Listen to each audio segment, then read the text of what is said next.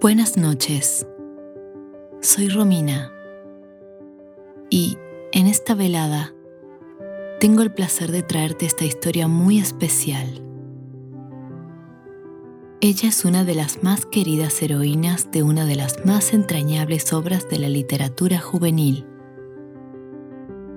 Esta imaginativa y obstinada jovencita nos enseña cómo aceptarnos y amarnos tal cual somos a pesar de los muchos defectos que podamos tener.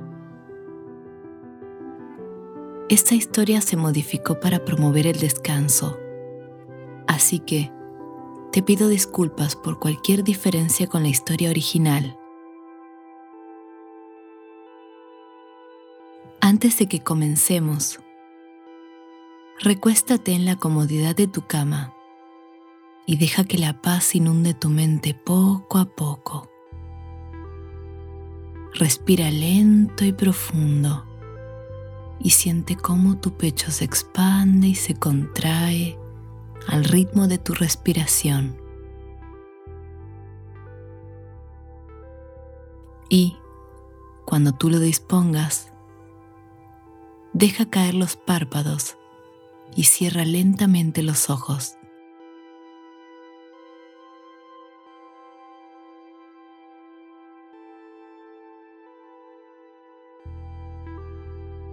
Ahora sí, comencemos con nuestra historia para dormir de esta noche.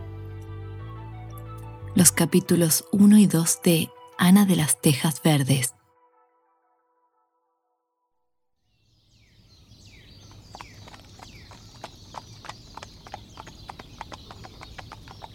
La señora Rachel Lind Vivía justo en el punto donde la calle principal de Avonlea bajaba un vallecito rodeado de zarcillos. La surcaba un arroyo cuya naciente se encontraba en medio de los bosques de la antigua casa de los Casbert. El arroyo serpenteaba y se retorcía indomable entre los árboles del bosque, con sus remansos y cascadas secretas sus aguas no seguían un único curso, sino que se escurrían por los más recónditos rincones.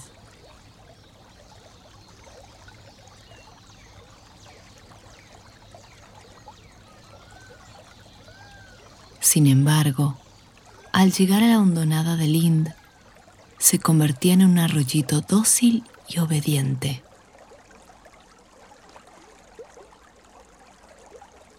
¿Sabes por qué? Es que ni siquiera un arroyo osaría pasar por la puerta de la señora Rachel Lind sin mostrar el debido respeto por los buenos modales.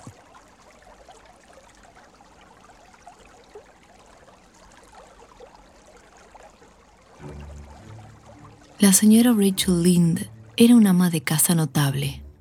Su trabajo siempre estaba hecho y lo estaba a la perfección supervisaba el círculo de costura y ayudaba en la escuela dominical, y nada ocurría en el pueblo sin que ella lo supiera. Así todo, la señora Rachel Lind siempre se las arreglaba para encontrar el tiempo y sentarse durante horas junto a la ventana de su cocina. Allí tejía suaves edredones de algodón y estaba pendiente de lo que ocurría en la calle principal que atravesaba la hondonada. Los días transcurrían mayormente sin pena ni gloria, de manera tal que no había nada que alterara su rutina. La mayor parte del tiempo, la calle principal estaba vacía y, cuando no lo estaba, el agradable arrullo del golpeteo de los cascos de los caballos y el suave chirrido de las ruedas de las carretas sobre la tierra eran tan soporíferos como una canción de cuna.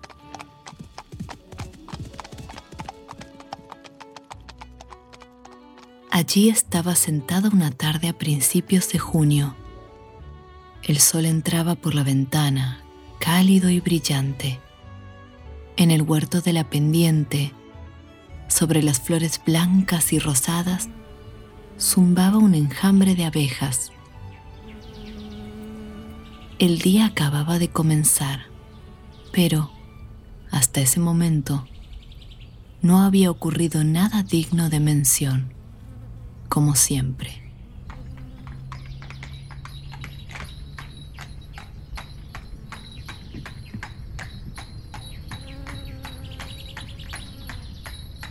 De pronto, vio pasar a Matthew Cuthbert a las tres y media de la tarde, atravesando plácidamente la hondonada y subiendo la colina.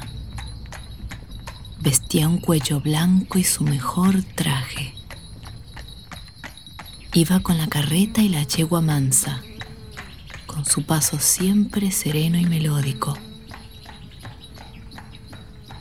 Matthew era un hombre entrado en años y era tan poco habitual que saliera de su casa que algo debía haber ocurrido. Pero, por más que pensaba y pensaba, la señora Rachel no podía dilucidar a qué se debía su presencia por esos lares. Iré hasta Tejas Verdes después del té y le preguntaré a Amarilla a dónde ha ido y por qué decidió finalmente. Así que, después del té, la señora Rachel recorrió el pintoresco caminito, pasando los árboles que bordeaban el trayecto, con sus ramas y sus hojas protegiéndola del sol.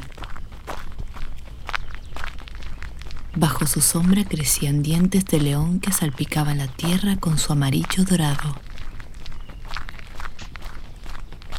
No tenía que ir demasiado lejos. La casa donde vivían los Cuthbert quedaba a menos de medio kilómetro de la hondonada de Lind.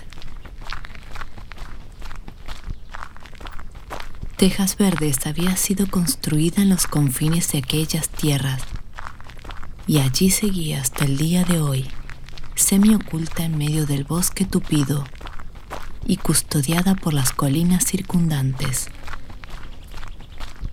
apenas si podía verse desde la calle principal, a lo largo de la cual se erigían todas las demás casas de Avonlea.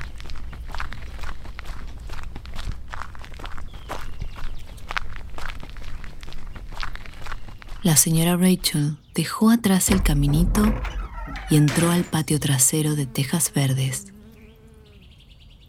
Era un jardín muy verde y prolijo bordeado por enormes y paternales sauces a un lado y melindrosos álamos al otro.